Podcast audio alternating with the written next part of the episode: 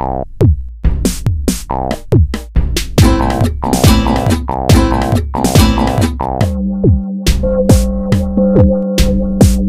hast Post.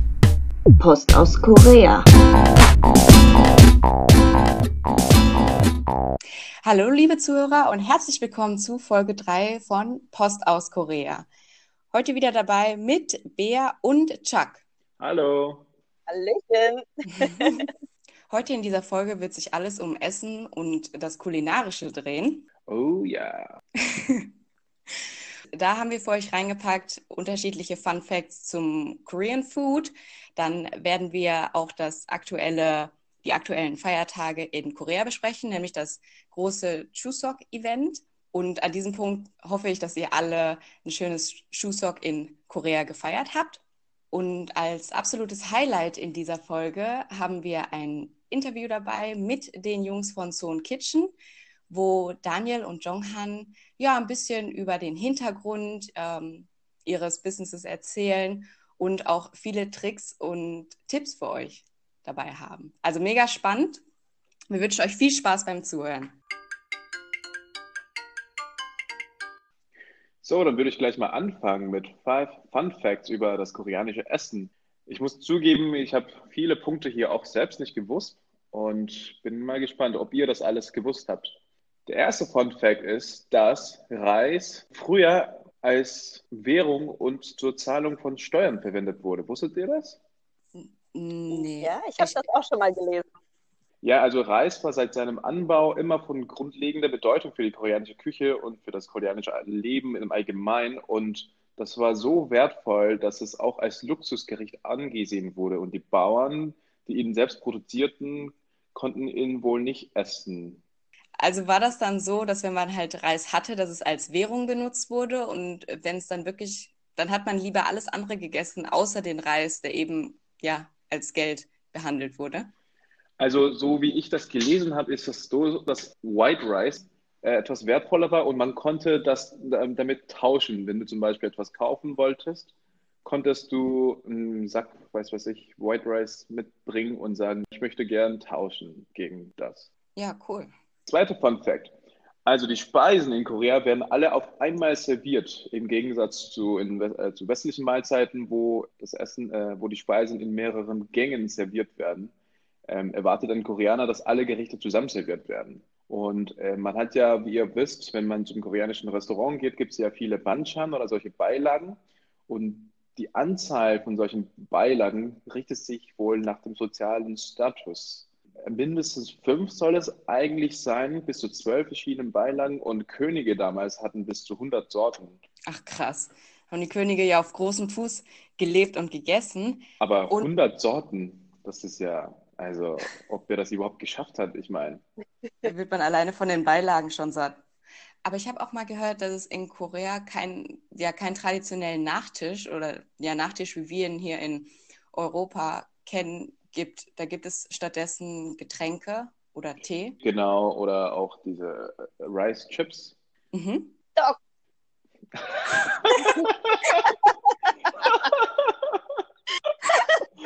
Ja, Stock gibt's auch. Aber ich glaube, Hotdog und sowas ist eher ein Snack. Ja, Hotdog ist ein Snack, aber Dog, ähm, also der Reiskuchen an sich, könnte man ja eigentlich schon als Nachtisch bezeichnen. Ist das so, dass man das als so. Nachtisch isst? Ja, aber ähm, der ist ja eigentlich auch eher bei Festivitäten dann dabei. Genau, Nicht im dachte ich Alltag. eben, eben nicht jeden Tag so nach dem Essen, genau. Third Fact. Es gibt hunderte von verschiedenen Arten von Kimchi anscheinend. Ähm, Kimchi ist ja das Nationalgericht von Korea und eine Mahlzeit gilt oft nicht als vollständig ohne eine Beilage von Kimchi. Und in seiner beliebtesten Form besteht es ja aus gesalzenem, fermentierten Chinakohl, Karotten, Rettich, Frühlingszwiebeln und einer Paste, die gewöhnlich aus Knoblauch, Chilipulver, Ingwer, Zucker und Fischsoße hergestellt wird. Und diese Form wird erstmal als Tongbaechu Kimchi genannt. Aber je nach Region und wo du herkommst und je nach Jahreszeit gibt es wohl hunderte oder sogar 200 verschiedene Variationen dieses Gerichts. Krass. 200! Das Ja, ist schon also- enorm, ja. So 100, 200 wusste ich jetzt auch nicht. Und, und ich wusste Ja. auch nicht, dass Kimchi eigentlich seit über 2000 Jahren gibt. Also anfangs war das eher ein, ein, eine eingelegte Gemüse als, der, als die rote, scharfe Version, die wir jetzt kennen. Ähm, die heutige Form, wie wir jetzt als Kimchi kennen, wurde erst im 17. Jahrhundert erfunden, als die Chilischotten von portugiesischen Händlern eingeführt wurden. Achso, ja, krass. Aufgrund der langen Historie ist Kimchi ja quasi auch eine Art für sich. Ich habe mir mal angeguckt, wie der, wie der Prozess ist. Der Prozess muss anaerob stattfinden. Ja, und exakte Präzision hinzufügen von Salz, irgendwie nur 2% von der Gesamtmasse des Kimchis berechnen. Und am idealsten ist, wenn man es ein Jahr lagert und so. Das war, das klingt, das klingt krass anspruchsvoll. Das ist ja einfach eine Wissenschaft an sich. Kann man Kimchi studieren?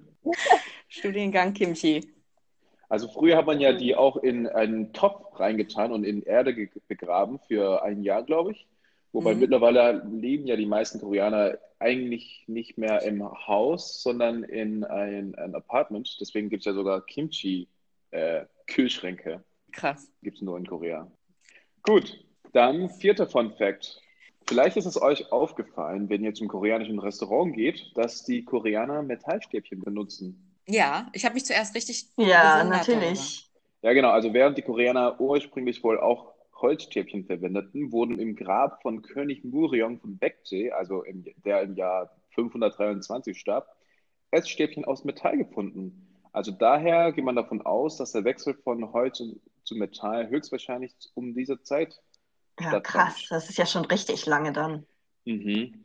Also es gibt viele Theorien darüber, warum die Koreaner ähm, Metallstäbchen benutzen. Und eine Theorie besagt zum Beispiel, dass silberne Essstäbchen ihre Farbe ändern und somit die Adligen damals ähm, warnen würden, wenn ihre Nahrung vergiftet wäre. Und mit silbernen oder mit sogar goldenen Essstäbchen zu essen, würde ebenfalls Reichtum und Macht symbolisieren. Ja, verständlich. Also das wusste ich alles vorher nicht. Ich habe mich immer nur gewundert, weshalb in Korea eben Metall verwendet wird, weil ich fand, damit ist es halt schwieriger, das Essen auf den Stäbchen zu bekommen, weil es sehr viel rutschiger ist. Genau, und auch flacher. Genau, ja. Also die Oberfläche, ne? Genau, und die anderen sind ja schön rund. Ich glaube, da kann man besser greifen, als wenn es Ich, ich glaube, das ist ist- eigentlich ähm, Gewöhnungssache, weil also ich habe so richtig mit den koreanischen Stäbchen gelernt und ich fand es danach dann schwieriger, mit den runden Stäbchen zu essen. echt? Echt? Dann bist du echt eine Koreanerin geworden. Tja, da erzähle ich gleich noch mehr drüber. Okay, letzter Fun Fact. Also Korea ist weltweit einer der größten Verbraucher von Knoblauch. Oh ja, definitiv. Also laut einer Statistik ist es so, dass in 2018 pro Person wurde in Südkorea ungefähr 7,6 Kilo Knoblauch gegessen. Enorm. Ja, also 7,6. Und im Gegensatz dazu haben die Deutschen einen jährlichen Knoblauchkonsum von 200 Gramm Pro Haushalt. Pro Haushalt. Aber sehr gesund. Aber 200 Gramm pro Haushalt jährlich, das ist ja fast schon wie aus Versehen. Ja, ich kenne aber auch wirklich viele Leute, also Deutsche, denen Knoblauch einfach unangenehm ist. Nicht unbedingt aufgrund des Geschmacks, Hm. sondern ähm, weil die nicht stinken wollen aus dem Mund. Und Knoblauch ähm, bereitet ja äh, schönen Mundgeruch. Ja. Ja, und ich habe auch Erfahrung gehabt in der Klinik. Also ich bin ja in der Augenklinik und da sitzt man sehr nah am Patienten dran. Und viele Patienten, manche Patienten sagen auch so, oh ja, sie haben gestern schon was Leckeres gegessen, ne? Oh, tatsächlich. Ich habe nämlich gehört, dass äh, die Krankenschwestern, die als Gastarbeiter nach Deutschland kamen in den 60ern, die haben verboten bekommen, Kimchi am Vortag zu essen, bevor sie arbeiten. Oh, Ja, das ist stell dir das mal echt- vor. Also kennt ihr Black Garlic, also schwarzer Knoblauch? Das soll ja auch eine ziemlich unterschätzte Kochzutat sein. Ich weiß jetzt Krass, gar nicht, ob das gesehen. aus Korea kommt. Kenne ich auch nicht. Ja, cool, aber es ist nicht so, dass sie einfach gebrannt sind oder einfach vergessen wurden im Garten, sondern Nee, die sind wirklich nur schwarz. Genau, ich habe mal gehört, man lässt die einfach äh, über Tage oder Wochen in den Reiskocher und dann bekommen die halt die schwarze Farbe und auch so einen anderen knoblauchartigen Mm. Geschmack. Und es gilt halt auch so als kleines Okay. Wunderheilmittel. Cool. Interesting, interesting. Ja, cool. Vielen Dank für die koreanischen Fun Facts übers Essen. Ich denke, es gibt auch eigentlich viel, viel mehr zu erzählen und Sachen, die man einfach nicht weiß. Auf jeden Aber hier haben wir Fall. auf jeden Fall schon mal einen guten Überblick bekommen. Ich werde jetzt einfach mal ein paar Erfahrungen, die ich mit koreanischem Essen gemacht habe, erzählen. Wann habt ihr denn das erste Mal koreanisch gegessen? Chuck, du wahrscheinlich von klein auf, oder? Ja, also ich hatte damals noch kein Denkvermögen. ja. Und du, Eva? Also bei mir ist es noch nicht so lange her, aber ich kann mich jetzt auch nicht an den Tag erinnern, wo es soweit war. Also schließe ich mich einfach Chuck an und sage, ich habe da auch kein Denkvermögen. okay, ich habe auf jeden Fall das erste Mal 2007 in New York Korean Barbecue gegessen und war sofort begeistert. Da war ich dann allerdings schon 19. Also wow. ich habe Denkvermögen daran. ich bin nämlich nach dem Abi direkt für ein paar Monate nach Korea gegangen, um einen Sprachkurs zu machen. Also das heißt, das Essen in New York war so gut, dass du dich entschieden hast, in Korea Sprachkurs zu machen. so ungefähr. Also es äh, lag nicht nur am Essen. Ah, da müsste ich jetzt weiter ausholen, um das zu erklären. Ähm, das ist vielleicht eine Geschichte für eine andere Folge. Es ah, lag auch an dem Kellner. Wollte ich jetzt sagen. Nee, nicht am Kellner. Na gut. Aber heute geht es ja nur ums Essen, ne? Genau. Also bleiben wir bei den Fakten, Leute. Genau, wir bleiben heute beim Essen. Äh, das ist definitiv ein äh, großer Teil für mich, warum ich Korea so liebe. Und in Korea ist Essen ja einfach auch bei jeder Möglichkeit unglaublich wichtig. Als ich dann aber 2008 in Korea war, für meine erste große Reise, da gab es noch nicht so viele westliche Ausländer in Korea. Ihr kennt doch die Korean Wave. Ja, klar. Ja, und äh, die ist natürlich in Ostasien viel früher eingeschlagen als bei uns. Und Hallyu oder Hallyu wird das ausgesprochen. Genau, die Hallyu. Hanryu. ja, sie wird Hanryu geschrieben, aber Hallyu ausgesprochen. Ja, weil Ryu ist die Welle, Han das Koreanische und zwar sind schon 2008, als ich eben das erste Mal da war, Japaner und Chinesen an die Filmorte von ihren Lieblingsfilmen und Serien gereist. Bei uns kam das ja noch nicht an. Ich meine, wir haben zu der Zeit vielleicht gerade mal hier Oldboy gesehen, aber ich weiß nicht, ob man da die Filmorte besucht. Glaube ich nicht. und Oldboy. Was sind denn die Filmorte? Irgendwo im Keller wo man jahrelang ausgesperrt und entführt wurde. Ich glaube, da will man nicht gern. Genau. Naja, aber deswegen ist ja der Sannakji, also der lebendige Tintenfisch, auch bekannt. Da sind wir ja. wieder beim Essen. Mhm. Alles endet beim Essen. Alles zum Essen. genau. Habt ihr den Sannakji schon mal gegessen? Ähm, nee, ich traue mich nicht. Nee? Ein kleines Baby Sannakji. Ich habe den natürlich auch nur zerstückelt gegessen und in Oldboy isst er ja den gesamten Tintenfisch so lebendig. Du hast den Tintenfisch gegessen. Also ne, zerstückelt. Der bewegt sich ja dann noch, wie ein Regenwurm sich bewegt. Und äh, die Noppen, die saugen sich so ein bisschen an und deswegen muss man den auch gut zerkauen, damit der sich nicht an der Speiseröhre festsaugt. Sonst, genau, dann ähm, kannst du ersticken. Richtig. Also du musst erstmal den Kopf zuerst essen. Wenn man den komplett isst, meinst du? Ach so, ja, genau. Aber ähm, es lohnt sich. Ich finde ihn sehr lecker. Und auch mit der scharfen Soße, die dazu gereicht wird. Sehr schmackhaft. Also lohnt es sich, so ein Lebensrisiko einzugehen, um diesen Tintenfisch zu essen, wenn man weiß, wie. Genau. Ne? Gut kauen ja. und ein Soju hinterher zum Spülen. no risk, no fun, ja. würde ich sagen. Damit äh, der Tintenfisch betrunken ist und runterfällt. Auf jeden Fall waren 2008 noch nicht so viele westliche Besucher in Korea und deswegen gab es eben diese ganzen Kleinigkeiten, die für uns das Essen angenehmer machen, noch nicht. Dazu gehören zum Beispiel Messer und Gabel. Heute kriegst du ja in jedem Restaurant eine Gabel, wenn du danach fragst. Und früher gab es das absolut nicht. Da hatte ich dann manchmal tatsächlich eine Gabel in der Tasche. In Korea isst man ja das Essen immer zusammen. Also ein Pott kommt in die Mitte, dann die ganzen Banzan und jeder isst mit den Stäbchen aus den gleichen Töpfen mit eigenen Stäbchen natürlich. Und ich konnte zwar schon mit Stäbchen essen, so ein bisschen, aber eben noch nicht schnell genug. Und wenn man Koreaner, Japaner, Chinesen da bei sich sitzen hat, dann sind die einfach zu schnell. Und ich habe vielleicht drei Happen bekommen. Nach drei Happen ist man nicht unbedingt satt, würde ich sagen. Wenn es ums Essen geht, ist dann nicht so viel mit Rücksicht. Ja, aber das Essen ist natürlich auch sehr scharf. Und weil ich das damals noch nicht gewöhnt war, habe ich tatsächlich so ein Sättigungsgefühl gehabt. Also mein Mund hat einfach gebrannt und ich konnte Feuer speien. Und ich weiß noch, dass das erste Essen, was ich damals gegessen habe in der Gruppe, Dakdoritang war. Oh, das ist lecker. Oh ja. Es ist äh, schön scharf.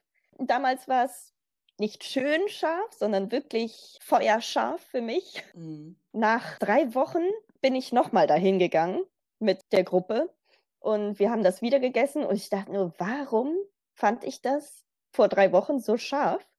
Weil jetzt konnte ich das nämlich dann plötzlich schmecken und es war tatsächlich ein bisschen süß. In Verbindung mit dem Sprachkurs habe ich auch einen Kimchi-Kochkurs besucht, dabei eben die aufwendige Zubereitung gelernt. Da haben wir eben schon so ein bisschen drüber gesprochen. Natürlich den Tungbetsu Kimchi, also Mhm. den China-Kohl. Ich esse den natürlich auch sehr gerne jetzt und wenn es geht, bei jeder großen Mahlzeit. Deswegen gehört das bei mir jetzt auch zur Routine, dass ich Kimchi mache. Tatsächlich mache ich gleich Kimchi.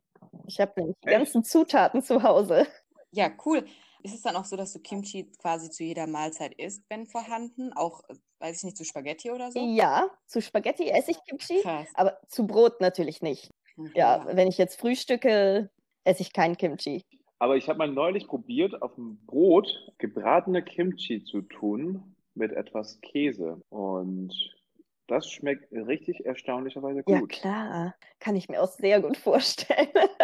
Okay. Was ich auch noch besonders gerne esse, ist Oi-Kimchi, also Gurkenkimchi. Oh ja. Das ist sehr leicht zuzubereiten und man kann es sofort verzehren, wohingegen man beim Kimchi ja meistens mindestens eine Woche wartet. Mhm. Die sind auch sehr lecker. Übrigens, der Verein Hando, bei dem ich auch mitmache, hat einen Kochkurs geplant und Oh. also unter anderem machen wir einen virtuellen Kimchi-Kochkurs. Da kann sich dann über Zoom jeder dazuschalten. Ja, cool. Also so ein Live-Cooking, Richtig. wo man selber in der Küche mitmachen Genau, da kann. wird äh, zuerst die Zutatenliste verschickt, damit sich jeder vorbereiten kann. Und dann werden wir das live machen.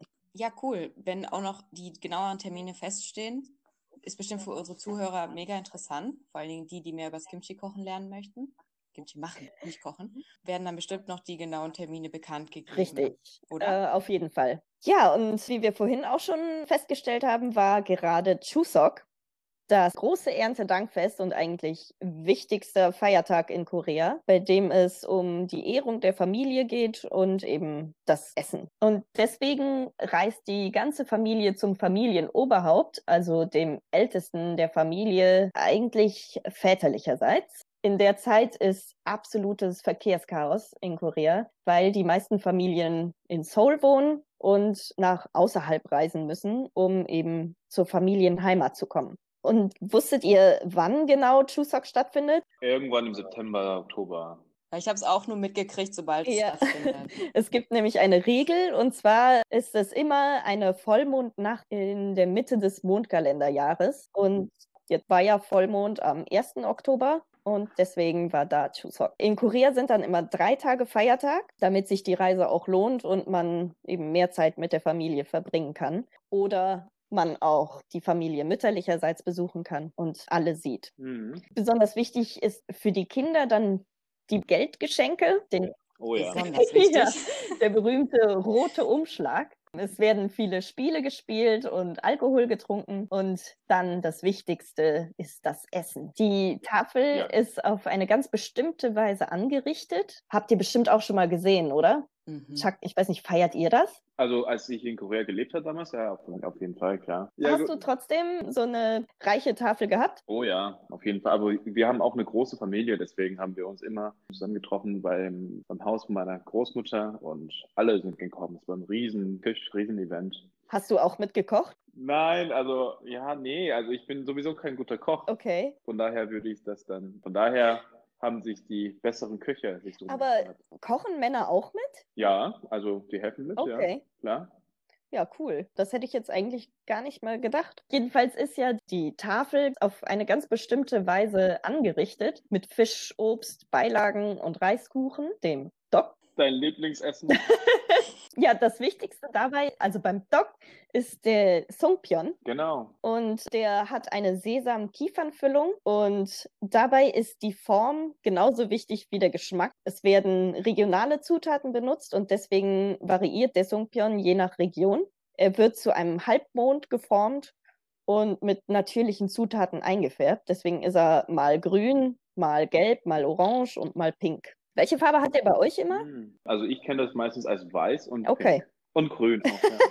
Man schenkt den auch den Nachbarn und Bekannten, um eben Gesundheit und Erfolg zu wünschen. Und es wird gesagt, dass je schöner der Sungpyeon einer Frau ist, die ihn macht, desto besser sind ihre Aussichten auf eine gute Heirat und dass sie Oh. schöne Töchter bekommen. Interessant. Ja. Keine schönen Söhne. Nee, ich glaube, beim Sungpyeon geht es nur um die Töchter. Achso, und machen Männer keinen Dongkyon? Nee, Wie, wie gesagt, traditionell ist Kochen ja die Aufgabe der Frauen. Achso. Ja, super, vielen Dank, Bea. Das waren viele Informationen auch, die ich nicht wusste, aber ich glaube, Chuseok, aktuell ist es ja so in Korea, dass man eher nicht zu deinen Eltern und Verwandten fahren soll. Ich denke nächstes Jahr, oder ich hoffe, dass wir nächstes Jahr aber wieder einen normalen Chuseok-Event haben können. Ja, mega interessant, Bea. Ich bin auch mal gespannt. Ich will jetzt nämlich auch so einen Songpyeon mal selber machen, um zu gucken, wie schön er tatsächlich wird. Weil ehrlich gesagt, ich bin auch eine totale Niete, was Kochen und Backen einfach an. Aber Ja, an Doc habe ich mich selber auch noch nicht probiert. Das werde ich dann auch mal versuchen. Heute erstmal Kimchi. ja, da bin ich so ein bisschen ehrfürchtig vor dem Ergebnis. Ja. Kannst du uns ja mal ein Foto schicken. Äh, äh. So, ja, jetzt bin ich mal gespannt auf unser Hauptinterview heute mit Sun Kitchen. Eva? Genau, mit den Jungs von Zone Kitchen. Die haben auch eine Menge, Menge zu erzählen und auch schon eine Menge aufgebaut. Starten wir am besten direkt rein ins Interview. Super. Oh ja. Wir sitzen heute hier in einem Zukunftsprojekt von so Kitchen. Und zwar einmal zu meiner Rechten sitzt der Daniel und mir gegenüber sitzt der Jonghan. Und wollt ihr mir erzählen, wo wir uns jetzt gerade eigentlich genau befinden? Ja, erstmal hallo, grüß dich Eva. Ja, äh, wir befinden uns gerade auf der Potsdamer Straße 107 in Berlin, in dem wunderschönen Bezirk Schöneberg. Haben schon ziemlich lange hier auf diese Straße geschielt, weil sich hier einfach relativ oder weil sich hier sehr, sehr viel tut. Viele Büros, viele Anwohner. Restauranttechnisch gibt es hier auch schon ziemlich viele Angebote, sehr, sehr viele Galerien. Und das ist äh, der Grund, warum wir hierher gekommen sind. Und ihr wolltet euch jetzt einfach hier einschleusen und damit euch euren nächsten Laden hier aufziehen. Genau. Wollt ihr mal so ein bisschen erzählen, was genau hinter dem neuen Projekt von euch steht? Ja, also sozusagen ist halt unser zweites Konzept. Das erste habt ihr ja schon kennengelernt, das ist eher in der Richtung äh, Fast Food, bisschen schnelllebig, bisschen frittiert, unterschiedliche Kulturen zusammengefügt. Jetzt beim ähm, zweiten Projekt geht es eher um die Gesundheit. Wir wollen halt jetzt die regionale Lieferantenkette ein bisschen einbeziehen, frischere Produkte, mehr gedämpft, gedünstet, aber auch sozusagen vorgepackt für so neuere Lieferarten, beziehungsweise auch einfach to go, dass man auch dann früh die, Sachen holt, nachmittags essen kann, jedoch die Qualität gleich bleibt. Und mal sehen, wo es hingeht. Ja. Man kann sich auf jeden Fall auf euren neuen Laden hier freuen. Ja, wir sind gespannt, was ihr dann hier alles so für unterschiedliche Kreationen anbieten werdet. Wahrscheinlich auch wieder koreanische Küche und andere Fusionen mit da drin, oder? Ja, also wir versuchen jetzt diesmal ähm, ein bisschen regionaler. Also ist natürlich ein Kernpunkt ist natürlich die koreanische Speise an sich. Jedoch wollen wir auch mal einfach nur regional sehen, was sozusagen Brandenburg, Berlin bieten kann und sind da noch ein bisschen offen. Wir haben jetzt noch nicht den Kern entdeckt, aber Korea fließt auf jeden Fall stark mit ein, hundertprozentig. Ja. Ja, cool, dann freuen wir uns auf jeden Fall. Gehen wir mal ein paar Schritte zurück. Wie habt ihr euch eigentlich kennengelernt? Erinnert ihr euch noch? Ja, sehr gut. also ich kenne Joman schon sehr, sehr lange und zwar seit der siebten Klasse. Da haben wir uns, als wir dann alle auf die Oberstufe gewechselt sind, sind wir dann in eine Klasse gerutscht und ja, da haben wir uns kennengelernt. Johannes kennen wir durch die koreanische Community. Es gibt da so ein Neujahrsfest, welches jedes Jahr stattfindet, was von den, von den älteren Generationen äh, organisiert wurde. Und da waren wir jedes Jahr mit dabei. Äh, Johannes habe ich äh, aber schon ein paar Tage vorher kennengelernt. Und zwar gibt es da so eine koreanische Facebook, sage ich mal, Seite. Da waren damals, 15, 20 Jahren, waren die war diese Seite so gefragt von den ganzen Koreanern in ganz Deutschland. Wirklich jeder Koreaner, kann man gefühlt sagen, der in Deutschland gelebt hat oder mit koreanischen Wurzeln, was auch immer, die waren dort äh, registriert, hatten ihr eigenes Profil und hatten ihren Username. Und da hatte mich halt Johannes angeschrieben gehabt und hatte gefragt, ob ich halt ein bestimmter Daniel wäre. Und ich meinte dann, nein, den bin ich nicht. Und dann ging es dann direkt weiter im Dialog, äh, okay, alles klar, bist du eigentlich in dieser Woche auch bei diesem koreanischen Neujahrsfest? So.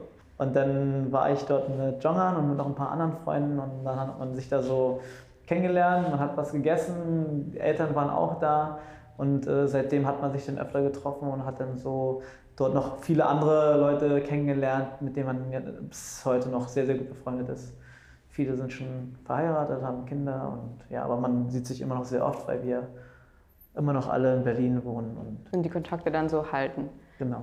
Jonghan, möchtest du da irgendwie noch eine einschlagende Erinnerung hinzufügen? Ja, wir, so der Kreis der Koreaner war ja ein bisschen recht klein. Also wir sind, also auch jetzt Daniel war, glaube ich, mein zweiter koreanischer Freund, kann man sagen. Davor gar nichts mit Korea wirklich zu tun gehabt. Also außer mit meinen Eltern und deren Freunde oder ältere Koreaner. Und aber sozusagen auch der Verein Hangaram in Berlin war auch so ein starker Einfluss, wo ich halt Johannes zum ersten Mal kennengelernt habe auf dem Event, was Daniel schon angeschnitten hat. Aber es war halt, halt ein Studentenverein, der eine Zeitung aufgemacht hat, bis in die jüngere Generation zusammengeholt hat.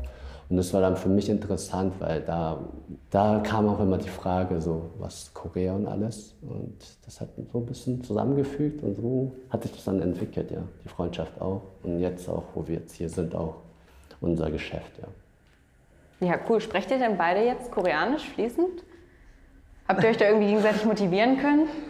Äh, äh, Dani versteht super viel. Also, also hier war so eine koreanische Schule, da konnte man bis zur Grundschulung, also Grundschullevel konnte man, aber weiter musste man wirklich dann mit dem Selbststudium oder selbst anlernen und weiter ging es auch dann nicht. Die Sprache hat man nicht weiter verfolgt. Jetzt erst habe ich die koreanische Sprache gefestigt, aber super fließend, dass ich dann in Korea arbeiten kann, ist leider noch nicht. Aber es wird immer besser, glaube ich, jetzt gerade, wo man auch jetzt viel mit Austauschstudenten oder Koreaner, die hier in Berlin studieren, zu tun hat, auch die Mitarbeiter zum Glück, können wir es immer jetzt wieder nutzen. Und Daniel wird auch immer besser. Also, ja. ist auch wieder was anderes. Ja, mal so, mal so, würde ich sagen. Ne? Also kommt drauf an. Bei mir war es dann nicht anders, so wie bei Jongan. Ähm, ich wusste auch erstmal nicht so ganz, woher komme ich überhaupt. Ja, in, in meiner Grundschule da war der Ausländeranteil vielleicht ein Prozent. Und ich war in einer Klasse, wo eigentlich kein, wirklich kein einziger irgendwie einen Migrationshintergrund hatte. Und daher war für mich eigentlich immer die ganze Zeit so, ja, ich bin, ich bin Deutsch, also, ja, ich bin ein Berliner und meine Freunde auch. Und dann war ich halt immer bei Freunden zu Hause und meine Freunde waren bei mir zu Hause. Dann habe ich immer so meine Eltern verglichen mit deren Eltern. Und dann habe ich gesagt, hm, meine Mutter sieht irgendwie anders aus. Und dann war so, okay, ich wusste, ja, meine Mutter ist Koreanerin, also eine Asiatin und ich wusste, in Asien sehen die Menschen halt alle so aus wie meine Mutter. Aber es war irgendwie schon so ein bisschen komisch, weil ich halt auch keine koreanischen oder asiatischen Freunde hatte. Ja. Von daher war bei mir auch immer so die Frage, was bin ich nun tatsächlich? Und der Wechsel dann auf die Oberstufe und äh, so die Freundschaft mit Jongan und dann der Verein Hangaram und dann das Public Viewing, was denn da, äh, was denn der Verein dort äh, organisiert hatte, mit dieser koreanischen, also ausschließlich mit der koreanischen Community plus äh, die ganzen Freunde und Co. Das war echt super, ja. Das war dann für mich so wie, wie das Tor zu einer neuen Welt, die einen super herzlich empfangen hat mit Essen, mit koreanischem Essen, Essen, was meine Mutter halt auch nie gekocht hat für mich. Das war halt alles total neu. Ja, und äh, dadurch, dass halt alle so super nett waren, war halt war halt auf einmal das Interesse von, ich sag mal, von 1 oder 2 Prozent auf 100 da. So, vielleicht sogar noch mehr, ja, wenn es gehen könnte. Und da war dann bei mir relativ schnell klar, okay, ich möchte jetzt wissen, woher meine Mutter kommt. Und das war dann so das, das Tor zu einer neuen Welt. Ich bin dann das erste Mal mit meiner Mutter, mit Jongan rübergeflogen, weil ich halt auch einfach irgendwie so ein bisschen Angst hatte, alleine dort zu sein mit den Verwandten und natürlich äh, diese, diese Angst, nicht kommunizieren zu können mit den, also nicht nur mit meiner Familie, sondern auch mit allen. Ja? Und dann war es perfekt, wenn ich mit meiner Familie war, dann war halt meine Mutter da, die immer alles übersetzt hat. Und wenn ich draußen irgendwie trinken war, essen war, dann habe ich mich mit Jongan immer getroffen. Ich meine, Jongan war sowieso jedes Jahr einmal da oder vielleicht sogar zweimal. Für ihn war es sowieso Normalität. Äh, aber für mich war es halt so das erste Mal und ich war dann mit ihm unterwegs draußen und es war halt sehr anstrengend für ihn, weil er halt auch immer viel übersetzen musste, aber auf der anderen Seite auch mega witzig. Also ich glaube, wir hatten die beste Zeiten drüben. Die anderen folgenden äh, Ausflüge nach Korea waren halt auch immer mit Jongan zusammen, äh, mit Johannes zusammen und mit vielen anderen Freunden noch, die wir in diesem Zeitraum hier kennengelernt haben, mit koreanischem Hintergrund. Und ja, war super. Und als ich dann gemerkt hatte, dass ich in Korea einfach mich nicht unterhalten kann, war dann bei mir so im Kopf, okay, versuch doch mal jetzt irgendwie so ein bisschen was zu lernen. Ja? Und dann kam da so ein bisschen das Interesse für Musik, also jetzt nicht K-Pop, vielleicht so K-Rap oder äh, solche Geschichten hat man versucht, die Lyrics zu verstehen. Und ich glaube, das hat halt wirklich nur dadurch funktioniert, dass man erstens in Korea irgendwie mal sozusagen für längere Zeit gewesen ist und äh, halt auch das Interesse, einfach, einfach das Interesse zu verstehen, was wird da gerade gerappt oder gesungen. Ich war halt auch im Kulturzentrum in der, in hier in der koreanischen äh, am Potsdamer Platz. Da habe ich auch mal einen Kurs belegt und ich muss sagen, das ist echt hart. Also wenn man also null Know-how hat über Grammatik oder sonst was, dann ist es echt schwierig, weil da gehört schon echt viel Selbstdisziplin dazu. Man muss halt sich wirklich hinsetzen und weiter recherchieren weiter üben, was ich leider nicht weiterhin getan habe. Deswegen ist mein Koreanisch bis heute immer noch schlecht. Dennoch ist das Verständnis da und ich kann Wörter rausfiltern äh, aus Gesprächen und kann dann wenigstens erahnen, um was es geht. Also bei dir wurde zu Hause hauptsächlich Deutsch gesprochen? Ja, ausschließlich. Ja. Also okay. meine Mutter, die hat ein paar Mal versucht, mit mir Koreanisch zu sprechen, äh, aber in dem Alter, ich denke, sie hat einfach zu spät damit versucht anzufangen. Es war dann halt schon so, ich war dann so alt, dass für mich war es einfach komplett wie Hieroglyphen, ja. Also sie hat mir dann irgendwelche koreanischen Zeichen gezeigt, hat mir gesagt, ja, das ist ein A, aber sieht halt anders aus, aber wenn du es aussprichst, dann ist es ein A. Und für mich war ein A einfach nicht das, also ein, ein, ein lateinisches A, sollte so sein und nicht anders. Und ich habe sozusagen alles abgelehnt, was ich dann sonst so gesehen habe oder was meine Mutter versucht hat, mir beizubringen. Und dann war halt auch schon wieder für meine Mutter vorbei. Ja, sie hat so sehr schnell gemerkt, okay, ich will das nicht und ja, da hat sie dann aufgehört. Es gab eine Sache, da hat sie mich so knallhart mit zugedroschen, auch wenn ich es nicht wollte, das war Klavierspielen. das hat sie mich äh, ja, gezwungen für viele Jahre. Aber bist du im Endeffekt froh über diesen Zwang? Nein, überhaupt nicht. Das war eine ganz komische Situation. War, meine Mutter erklärt es mir so. Ich glaube, das war einfach eine knallharte Lüge. Aber Sie hat es mir so erklärt, ich wäre mit meinem Bruder bei dieser Klavierprofessorin gewesen, bei ihr zu Hause. Sie hat Privatunterricht gegeben. Und dann saß ich da mit meinem Bruder und eigentlich sollte mein Bruder dorthin zu dem Unterricht. Und ich war halt so, wie ich halt so bin, war so, nee, ich will mitkommen, ich will mitkommen, ich will zugucken. So. Und dann hat meine Mutter mich mitgenommen. Und der als erster in saß, war ich und nicht mein Bruder. Und mein Bruder war dann der Glückliche, sage ich mal, der eigentlich nur auf dem Sofa saß und mir zugeguckt hat. Und äh, mein Bruder hat sofort gesagt, nee, keine Lust. Und ich war dann halt angeblich so, ja, okay, äh, dann, dann machen wir es halt mit ihm. Das war leider mein Urteil gewesen dazu. ja. Asiatische Eltern halt. Ne? Ja. Und bei dir, Jonghan, wurde bei dir zu Hause nur Deutsch gesprochen? Ja, das ist halt, wie ich vorhin angesprochen habe, äh, Deutsch war halt wirklich, also die kamen ja als äh, Studenten hierher, sie wollten ich bin hier geboren, ich sollte wirklich die deutsche Sprache lernen, Englisch als nächstes und halt nur die Basis, deswegen wirklich nur bis zur Grundschule. Und dann halt musste ich das halt selbst erlernen und da war ich halt wirklich nicht so hinterher, weil ich auch nicht so viele koreanische Freunde hatte. Und deswegen, jetzt, jetzt hole ich es sozusagen nach. Aber ja, deswegen ist es nur eher so eine Mischform entsteht dann automatisch. Irgendwie so Deutsch, bisschen Koreanisch, aber mehr Deutsch und dann mischen sie das. Das ist halt so eine eigene Sprache auf einmal. Mehr Deutsch, eher, ja, eher Deutsch. Ja. Musstest du denn auch ein Musikinstrument lernen? Äh, zum Glück durfte ich da frei entscheiden. Und natürlich sollte ich Klavier versuchen und ein paar Lieder kann ich immer noch spielen. Ne? Aber ich durfte, ich durfte entscheiden, ob ich dann so Fußball spiele oder Klavier. Da haben sie mir das wirklich die freie Entscheidung gelassen. Ja. Und wofür hast du dich dann entschieden? Ja, als, als kleiner Junge ist ein Fußball und dann entscheidet man sich Fußball. Aber irgendwie ärgere ich mich schon, so ein bisschen musikalischer unterwegs zu sein, wäre nicht verkehrt. Ein, einfach beides. Man hätte halt nicht beides eigentlich Ja. machen können. Aber wo man jung war, schön Fußball. Das wolltest du mehr zu dem Ja, Zeitpunkt. genau. Ja. genau. Gibt es eigentlich kulturelle Unterschiede in der koreanischen Erziehung zur deutschen Erziehung? Und habt ihr da, also wie ihr gerade schon erzählt habt, Musikinstrument lernen, kommt man nicht drum rum. Aber habt ihr noch weitere persönliche Erfahrungen gemacht? Also sehr prägnant war auf jeden Fall der Unterschied zwischen meinem Vater und meiner Mutter.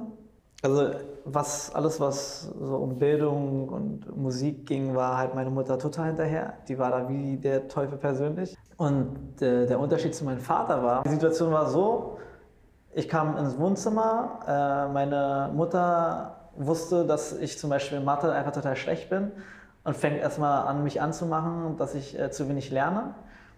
Und es war halt immer nur so wie so eine Art, äh, es war eigentlich nur ein Dialog zwischen meiner Mutter und mir. Und mein Vater saß meistens am Essenstisch und hat ähm, sozusagen nur zugehört. Und immer wenn meine Mutter gesagt hat, er sagt doch auch mal was und so, hier, kann er, muss immer nur ich was sagen. Und mein Vater hat dann immer gesagt so, nö, was soll ich denn dazu sagen? Das reicht doch jetzt gerade so, wie es ist. So, er ist doch er jetzt nicht, er ist jetzt nicht dumm, aber er kommt auch, er kommt auch weiter, so wie es ist. Und was er halt dann noch meinte ist, aber das war halt ein Gespräch nur zwischen meinem Vater und mir. Ja, er meinte halt zu mir, deine Mutter hat vollkommen recht, hat, vollkommen recht, so, du solltest mehr lernen, aber ich bin halt so, ich sage dir, du kannst machen, was du möchtest in deiner Freizeit, du kannst deine Zeit nutzen, so wie du möchtest, aber wenn es schief läuft, dann werde ich anders sein. Und diese paar Sätze haben mich eigentlich relativ geprägt, sodass ich gesagt habe, okay, also es ging immer gut irgendwie. Ich war immer so Durchschnitt. Ich weiß nicht, der Überflieger in der, in der Schule wollte ich auch nie sein. Ich war halt immer manchmal auch schlechter als der Durchschnitt, aber das war für mich immer so okay. Ja? Für mich war irgendwie, ich war happy, ich hatte Freunde, alle waren gesund, ja, konnte gut essen, immer, das war super. Und äh, dann gab es diese eine Situation in der Oberstufe, wo ich dann total in diesen Counter-Strike-Fieber rein versunken bin mit meinen ganzen Freunden, dann so viel Geld dafür rausgeschmissen haben und dann ging es bei mir natürlich auch notentechnisch rapide abwärts, wirklich ab, abwärts, äh, sodass ich halt diesen sogenannten blauen Brief bekommen habe von der Schule, wo drin steht, äh, dass äh, der Sohn zur Versetzung in die nächste Stufe gefährdet ist. Und äh, den Brief habe ich natürlich versucht abzufangen, was mir nicht gelungen ist. Äh, mein Vater hat ihn als erstes bekommen und äh, ich wusste es dann natürlich auch, dass er den bekommen hat, weil äh, diesen einen Tag ich bin nach Hause gekommen und dann das erste, was ich höre, ist halt mein Vater, als er sagt, Daniel, komm mal kurz ins Wohnzimmer. Und dann war bei mir klar, okay, verdammt, jetzt geht's los. Es war, ich habe es mir schlimmer vorgestellt, das Gespräch. Ich war eigentlich nur so am Sitzen und habe fast, fast angefangen zu weinen. Und mein Vater hat mich nur gefragt, so, und wie läuft's in der Schule? Dann meinte ich halt so, äh, ich denke noch ganz gut. Dann meinte er so, guck mal hier, habe ich einen blauen Brief. Ich glaube, du weißt, äh, um was es geht. So. Und bei mir war so, ja. Und er so, denk drüber nach. Und das war dann sozusagen für mich der große Unterschied zwischen der koreanischen und äh, deutschen Erziehungsweise.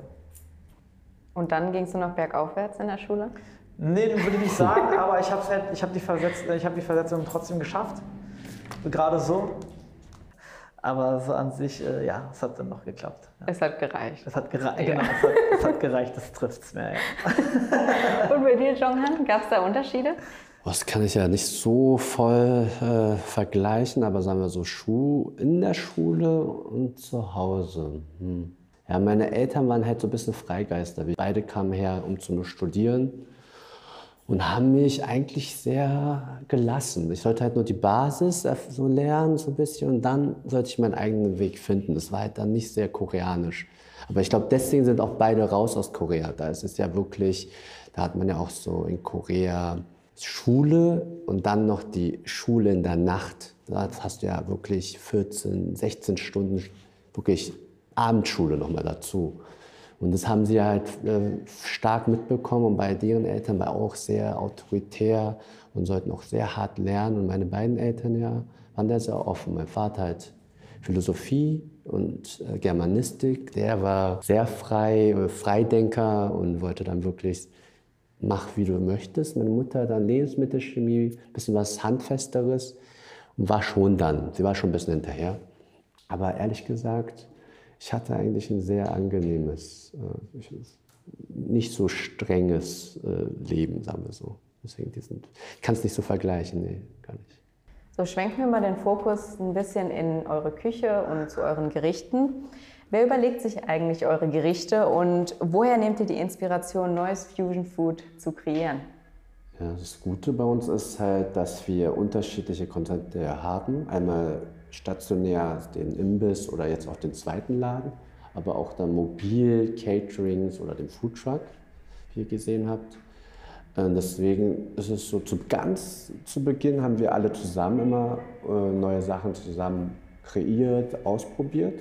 Jetzt ist es eher so, dass die Küche sozusagen mit dem Team, die in der Produktion sind, halt die Gerichte nachkocht aber auch die Inspiration sozusagen auch von Daniel, Johannes, was man halt Social Media im Urlaub, auch die ganzen neuen Trends, deswegen waren wir auch immer wieder in Korea, alle zwei Jahre versuchen wir es schon und suchen uns ein paar Trends raus, aber auch in anderen Kulturen, da waren wir letztens in Thailand oder Philippinen und versuchen dann neue Suppen oder neue Toppings oder neue Gemüsesorten.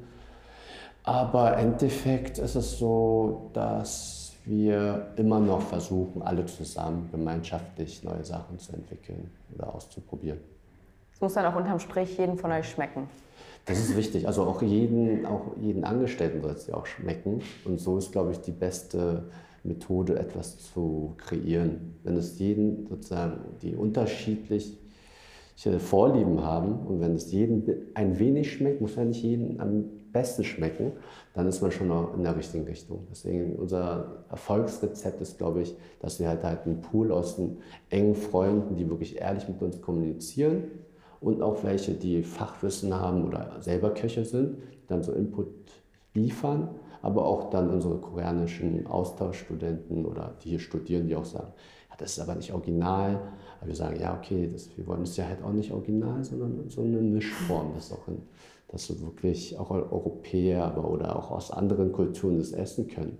Weil manchmal ist es zu scharf, zu würzig, zu viel fermentiert. Deswegen ist halt so eine wirklich Fusion ist schon eine richtige Richtung. Ne? So, welche Zutat oder welches Tool darf eurer Meinung nach in einer gut ausgestatteten Küche auf gar keinen Fall fehlen?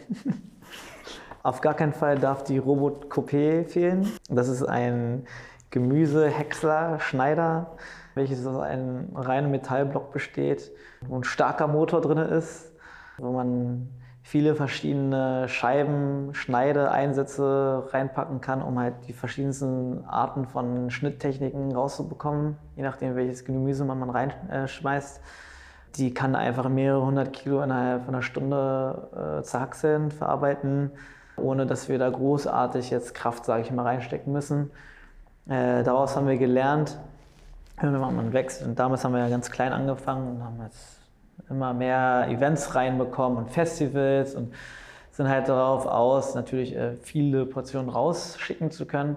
Und da brauchen wir natürlich auch mehr Zeit zum Vorbereiten, die wir dann irgendwann nicht mehr hatten. Und deswegen haben wir halt diese Maschine uns zugelegt und ja, sie ist einmal für eine Woche ausgefallen. Das wollten wir nie wieder haben. äh, nee, nicht mehr wegzudenken. Ja, richtig, ja. richtig. Das ist ein echter großer Bruder, ja. der, der, der, nie fehlen darf. Auf jeden ja, Fall. Ja, der ist immer dabei in der Küche. okay, und womit sollte man eurer Meinung nach mehr in einer Küche kochen? Also welche Zutat ja, darf in einer Küche überhaupt nicht fehlen? für uns zurzeit, wir versuchen ja immer ein bisschen frischere Produkte und regionale alles anzubieten, aber auch koreanische Produkte. Aber koreanische Produkte nach Deutschland liefern zu lassen, ist halt immer schwierig. Somit haben wir versucht, halt getrocknete Sachen und deswegen zurzeit heißt Miok, ist halt so Seetang getrocknet, aber auch so diese Shiitake-Pilze getrocknet oder Black Garlic.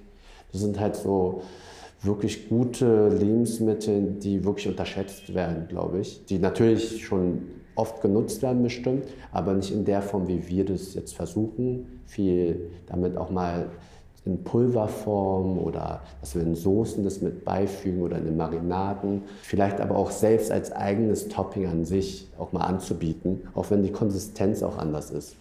Also getrocknetes Gemüse. Gemüse, genau. Ähnliches mal ein bisschen mehr in die alltäglichen Gerichte auch mit Genau, einfließen zu genau. lassen. Auch, Ja, also einfach mal mutig in den Asia-Shop gehen oder in den koreanischen, in den K-Market auf jeden Fall. drauf los experimentieren in der Küche, Ja, ne? je- äh, jeder sollte es einfach mal versuchen. Also es funktioniert dann irgendwie schon.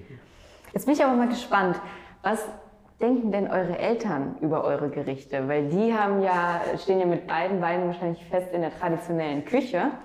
Und was sagen die denn zu euren Gerichten? Stehen die da total drauf? Also kommen die da alle zwei Tage vorbei und sagen jetzt noch Bibimbap von meinem Sohn oder was? Oder äh, sagen die dann lieber, "Mm, ist doch ein bisschen crazy hier alles? Bei mir zum Beispiel, meine, bei meinen Eltern ist es halt das, also mein Vater lebt halt äh, schon die ganze Zeit in Deutschland, meine Mutter ist halt früh wieder nach Korea und beide haben es probiert. Meine Mutter, die sehr modern in Korea lebt und alle Trends nachgeht, findet es nicht so. Also sie mag es nicht so ganz. Aber mein Vater, der eher konservativer und irgendwie eigentlich, wo ich dachte, ihm gefällt es nicht, gefällt es wirklich super. Ich glaube, dass wir es in, für den europäischen Raum schon sehr gut angepasst hatten, weil er ja hier immer alles isst und dann ist, passt es halt wahrscheinlich zu ihm. Und in Korea ist es vielleicht, was wir machen, Fusion. Oder das ist halt einfach ein ganz anderer Kontrast vielleicht. Habe ich aber noch nicht genau nochmal hinterfragt. Aber das ist halt das äh, Amüsante, dass, äh, wo ich dachte, meine Mutter gefällt super, weil sie halt allen Trends hinterherjagt. Und mein Vater halt nicht, aber das ist halt einfach andersrum. Und das ist halt bei mir. Also bei meinen Eltern ist es so, denen schmeckt es irgendwie beiden sehr gut. Die haben noch nie irgendwie wirklich darüber gemeckert, von wegen, äh, das ist ja komisches koreanisches Essen oder so. Aber halt auch, weil ich denen relativ früh auch sozusagen gesagt habe, beziehungsweise äh, versucht zu erklären, dass es äh, wirklich Fusion Kitchen ist. Ja? Also wir machen keine traditionellen Sachen. Wir haben damals zusammen, bevor man zum Party machen gegangen ist, haben wir zusammen gekocht, haben alles Mögliche an koreanischen Ingredients reingeschmissen, einen Topf, dazu halt getrunken und dann, da hat man halt schon so angefangen, ne? so koreanische und Berliner Essenstradition in einen Topf zu hauen. Und so ist es jetzt auch. Ich meine, wir machen, kann man sagen, wir machen das Essen, was uns selber halt auch wirklich gut schmeckt. Und da, das haben meine Eltern auch so verstanden und äh, sehen sozusagen das Produkt als Produkt selbst und nicht als koreanische Tradition, sage ich mal. Ist es dann auch so, dass eure Eltern immer sagen, so, heute kochst du für uns? Auf gar keinen Fall. Also bei mir, ich habe meinen Eltern von vornherein gesagt, Freizeit ist Freizeit. Wenn es um Grillen geht und ich bin dann der Grillmaster und ich muss da Würstchen drehen oder das komplett umdrehen, dann ist das was anderes. Aber richtig kochen, kochen, in meiner Freizeit tue ich das eher, eher selten. Da lasse ich mich gerne bekochen.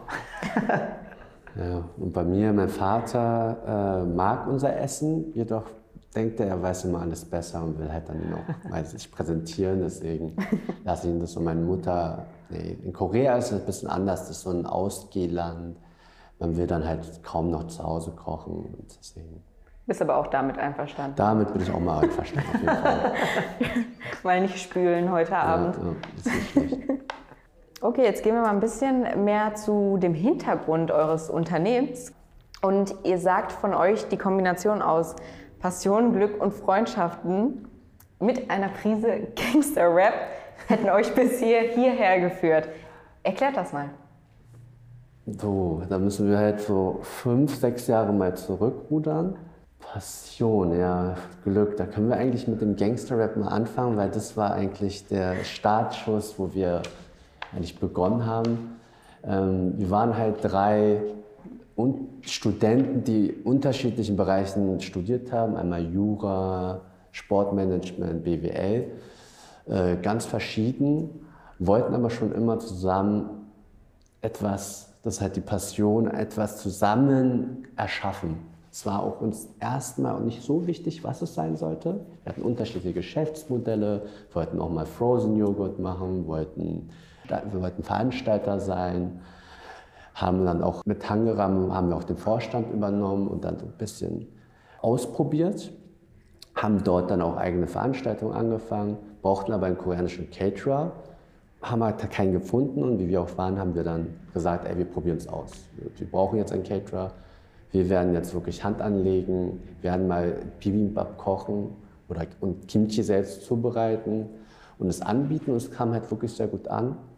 Und ein Bekannter hat uns halt wirklich in, in eine Produktionsfirma Easy Does It hineingeführt, dort auch unser Bibimbap verkostigt und die meint dann auch einfach, hey, wollt ihr denn nicht einfach mal ein Catering nächste Woche einfach mal äh, durchführen? Und unser Freund war halt Koch und er meinte, hey, mach das, mach das. Und wir haben das dann gesagt, wir haben aber gar keine Ahnung, wir, haben, wir wissen halt gar nicht, wie ein Catering funktioniert. Und die waren halt, halt auch sehr offen und meinten, nee, nee, das passt schon, ich krieg das schon hin. Frühstück, Mittag, Abend. Okay, dann hat der Koch uns halt viel geholfen, Frühstück, Brote schmieren, dann das Bibimbap anbieten, noch abends noch irgendeine Suppe. Und dann waren wir vor Ort, haben alles aufgebaut und da war einfach Haftbefehl dann da und haben dann einfach Also für ihn, wussten wir gar nicht, wer da wirklich der Star dahinter ist. Wir sollten einfach mal kommen und es anbieten. Und äh, haben dann halt, ein bisschen haben wir schon gehört, dass wir irgendwas mit Arabisches einfließen lassen sollten. Und so kam auch halt unser Taco ein bisschen zustande. So Kimchi Taco. Das war dann so ein bisschen auch einfach ausprobiert. Ein bisschen Kimchi, unser, unser Honey Barbecue Beef und Chicken ein bisschen vegetarisch. Da war ja auch der Boom langsam, wo halt auch vegan, vegetarisch auch mal wirklich interessant wurde. Und ihnen hat es halt wirklich so gut gefallen, dass er halt uns für die nächsten vier, fünf Videos, glaube ich, auch gebucht hat.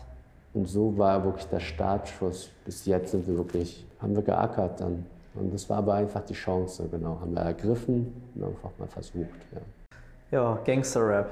Genau, das war halt so die, die eine Seite mit, dem, mit den Caterings und auf der anderen Seite halt noch irgendwie versuchen, parallel freizeitmäßig ein bisschen was zu verkaufen, sich was dazu zu verdienen. Und kamen wir halt noch über, über den gleichen Kontakt, mit unserem Kumpel, der halt Koch war, kamen wir noch ins Urban Spree. Das war so eine Galerie mit großem Biergarten vorne dran an der Warschauer Straße, wo sowieso die äh, Eastside Gallery auch ist und viele Touristen, viele neu zugezogene und so. Also da war sehr, sehr viel Potenzial. Und die hatten uns äh, und die Besitzer von diesem Biergarten, von dieser Galerie, hat uns gefragt, ob wir nicht Lust hätten, dort irgendwie ein bisschen asiatisch anzubieten. Und für uns war es dann so, ja, warum nicht, wenn es eh so locker lässig ist und schauen wir mal, jeder stellt sich da mal einen Tag rein und so. Und äh, ja, haben wir halt angefangen. Dann hat dann wieder so einen kleinen Kabuff, den hatten die für uns aufgebaut. Wir hatten da nur so einen kleinen, kleinen Kühlschrank, wo wir halt alles gekühlt hatten. Und dann wurden wir halt immer größer, weil die Location wurde auch immer größer. Dann wurde es von so, kleinen, von so einer kleinen Hütte, wo es dann auf einmal so ein Schiffscontainer, den wir umgebaut haben zu einer Küche.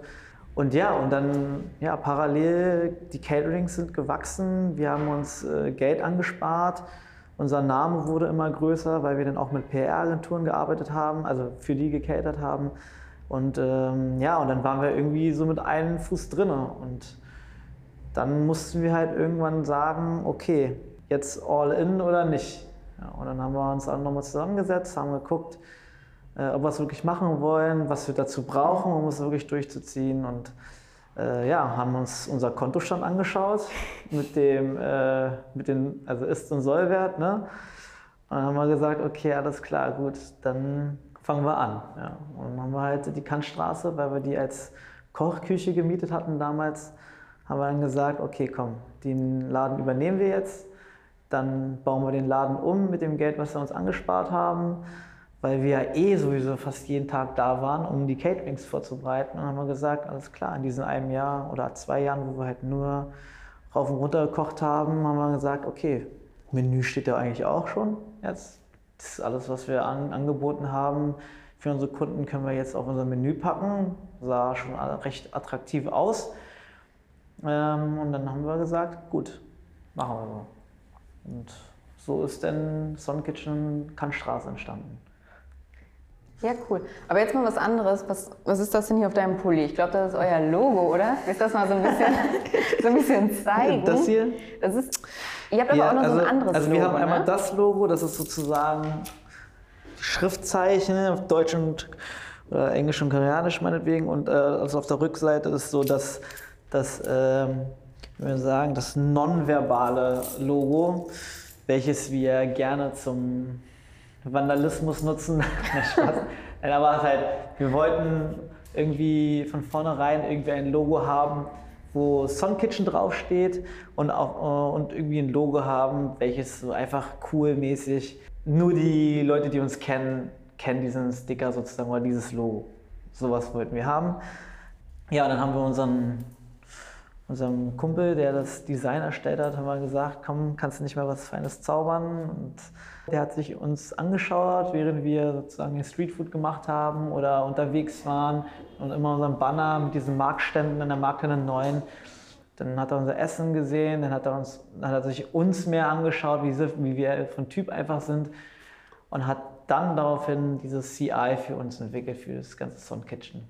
Genau. Deswegen, also wir, er hat dann auch wirklich diese koreanische Identität mit hinzugefügt, auch mit jetzt dem auf Koreanisch und dann halt auf Englisch, weil er auch halt meinte, wir sind halt Multikulti unterwegs, wir sollten das halt beibehalten.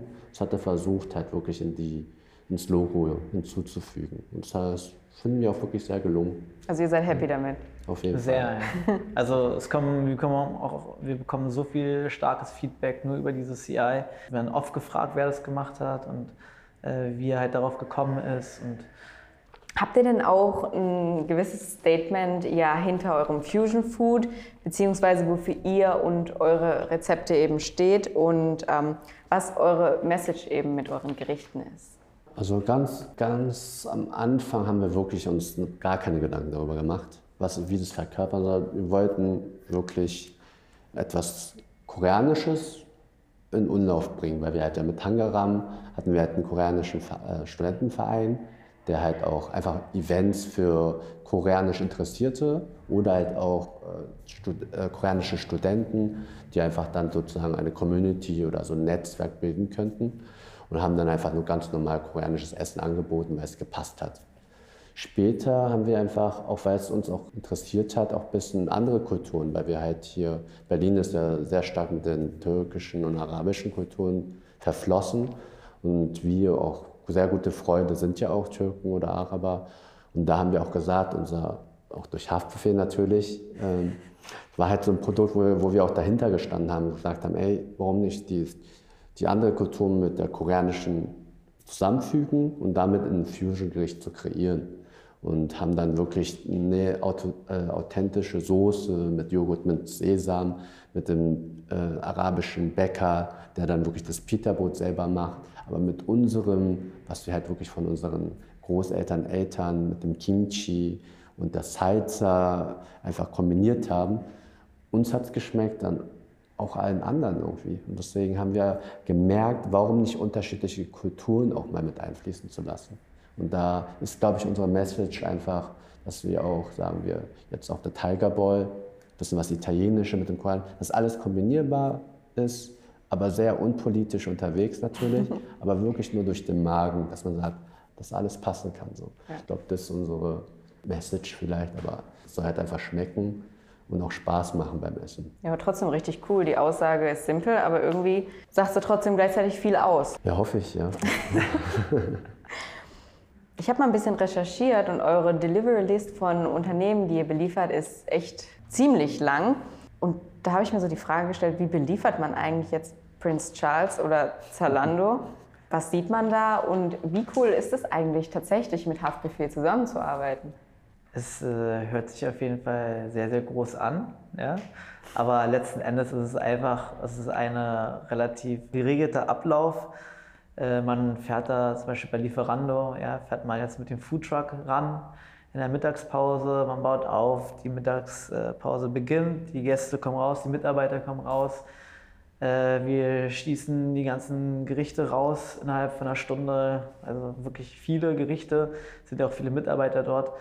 Und dann macht man sauber und fährt wieder zurück. Das ist der Ablauf für ein klassisches äh, Mittagscatering, sage ich mal. Ja. Prince Charles sieht immer ein bisschen rougher aus. Dann müssen wir da mit unseren Minivan anfahren. Da mussten wir halt mit deren Bartheken mussten wir arbeiten und das war teilweise schon ein bisschen chaotisch. Man musste da sehr viel improvisieren den Grill reintragen und solche Geschichten. Aber es hat einfach zu Prince Charles gepasst zum Image, ja. Von daher war es okay. Die Leute haben es einfach alle akzeptiert und es war super.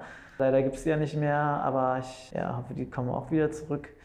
Wie cool ist es, mit Haftbefehl zusammenzuarbeiten? Ja, ähm, es war witzig auf jeden Fall, weil er selber ist auch sehr, ein sehr relaxter Typ. Ähm, er ist einfach so, wie er ist, würde ich mal sagen. Großartig, VIP-mäßig hat er sich nicht verhalten. Ja, der war ganz normal, hat sich überall hingesetzt, hat sich überall, hat mit jedem geredet, so wie er reden wollte. Wenn er eine Frage hatte, hat er sich zu uns gestellt. Wenn er Hunger hatte, dann hat er sich selber sein Essen gemacht und meinte, ey Jungs, bleib mal sitzen, ich mach schon. Also er ist einfach er selbst gewesen, ja. Und das war schon echt sehr cool. Jetzt im Vergleich mit anderen, sage ich mal, Stars, ja, die vielleicht noch nicht mal größer sind als er, das ist ein großer Unterschied, ja. ja. Da würde ich auch sagen, dieses Glück, was man anknüpfen kann, durch ihn haben wir halt die Folgeaufträge, glaube ich, bekommen. Er mochte uns, er wollte auch dann sozusagen supporten. Und das ist wirklich, äh, ist wirklich eine Wertschätzung, weil jetzt vor sechs Jahren war das. Und vor letztes Jahr oder vor zwei Jahren haben wir ihn irgendwie im Restaurant gesehen und dann hat er uns wirklich auch wieder, hat er sich daran erinnert und haben einfach uns Mühe gegeben und unser Bestes und er hat es wertgeschätzt und nachhinein, nach vier, fünf Jahren, er kennt einen wieder, sagt dann Hallo und wir sagen, hey, Eikut, wie geht's? Und dann, ja, und ich glaube auch das Wichtige, jeder Kunde ist für uns immer gleich. Also wir wollen immer unser Bestes geben. Wichtig ist, glaube ich, nur, ob es dann, weil wir so ein bisschen jüngeres Unternehmen sind, sind wir anpassungsfähiger, passen uns den Kunden sehr stark an, wenn es halt ein bisschen seriöser sein muss natürlich. Hat es eine ganz andere Präsenz, wie wir auftreten. Wenn wir natürlich Prince Charge, müssen wir halt wirklich feiern, Spaß haben, unsere Nachteulen mitnehmen und dann ist es super. Also ich, man muss halt wandelbar, anpassungsfähig und wirklich den Kunden nun mal wirklich gut äh, durchleuchten. Und dann ist man immer auf der Gewinnerseite wahrscheinlich, ja. Ja, cool.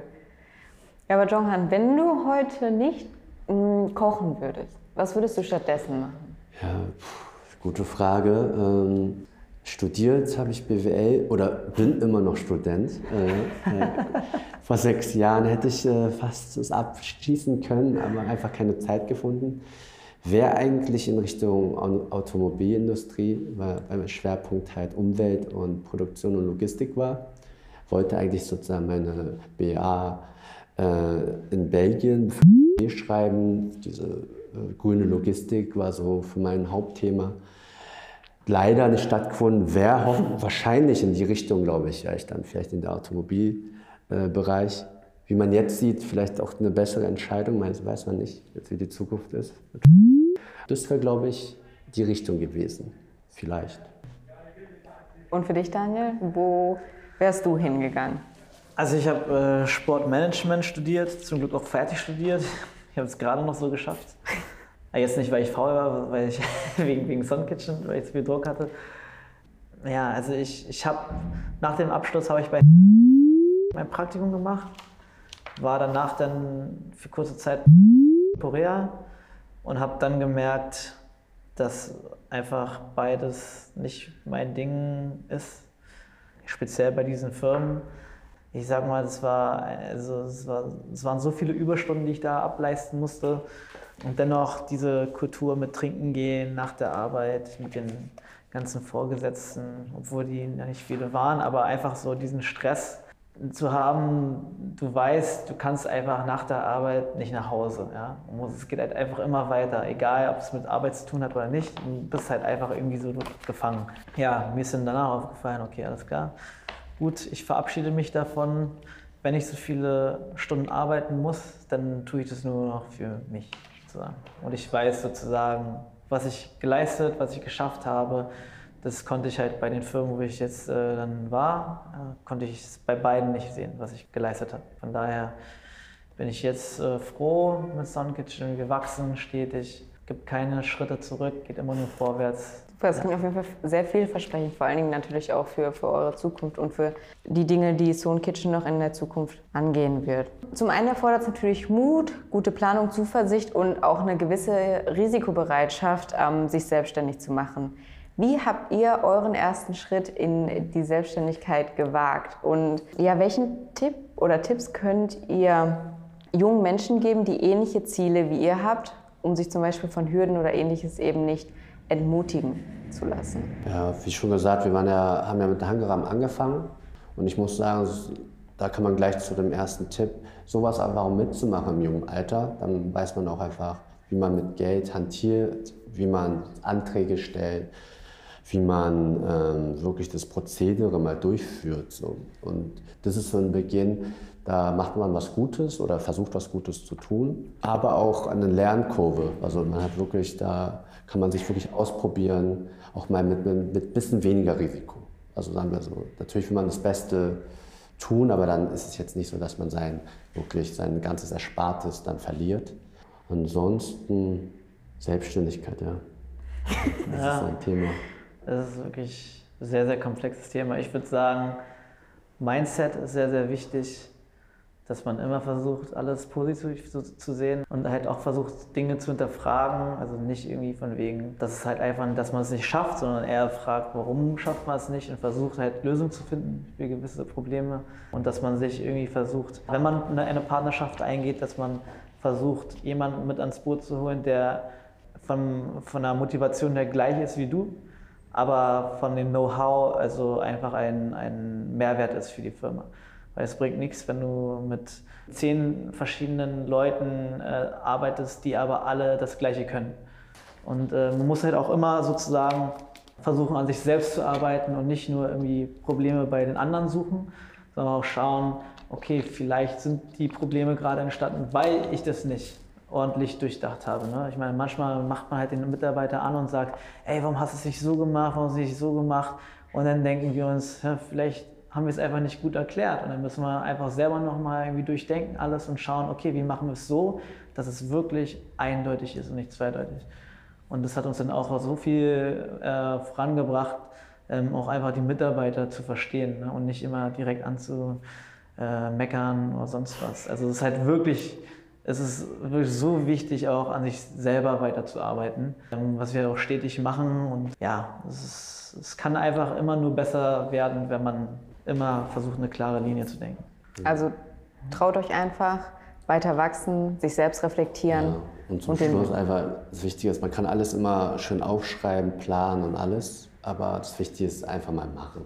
Ja. Das ist wirklich genau. das Wichtigste, ja. einfach mal versuchen und machen. Das ist ja. stets die Devise für uns auch. Ja, cool. Und zum Abschluss nochmal, wohin geht es für euch in, in die Zukunft? Habt ihr noch weitere Ideen, also über Restauranteröffnungen oder Foodblogs bis hin zum eigenen Kochbuch? Habt ihr euch da schon weitere Gedanken gemacht?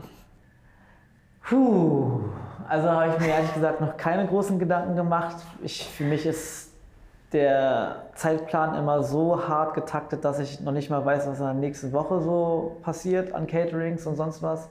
Also ich, wir planen immer nur für eine Woche. So, was wir alle drei wollen, ist das perfekte Barbecue-Restaurant mit der perfekten Bar dran. Ja, wo wir uns endlich mal einfach zusammen reinsetzen können, wo wir einfach mal schöne Business Talks führen können, so wie jetzt mit euch oder einfach mal normal mit dem Kunden reden können und nicht so wie jetzt halt draußen mal oder vom Stehimbiss oder so. Ne? Das ist schon so unser Traum, mal so wie in Korea so einen schönen Barbecue-Place zu haben, wo man alle einladen kann und wirklich zu 100% wie ein Gastgeber. Ne? Man trinkt zusammen, man isst zusammen bis spät in die Nacht und äh, genau. Und keinen würde es interessieren, halt sowas. Also sowas ist schon irgendwie was ich. Aber ich weiß auch, dass das auch, auch das ist mit sehr, sehr viel Arbeit verbunden. Deswegen weiß ich halt einfach nicht, äh, keine Ahnung. Es ist halt eine, ein Traum von, auch so von mir. Einfach mal, es muss jetzt nicht Sun Kitchen sein, aber es auf jeden Fall so gastronomisch gesehen ein, ja, das Barbecue-Restaurant für Berlin zu sein, ja. Ist das auch dein Traum, Jongan?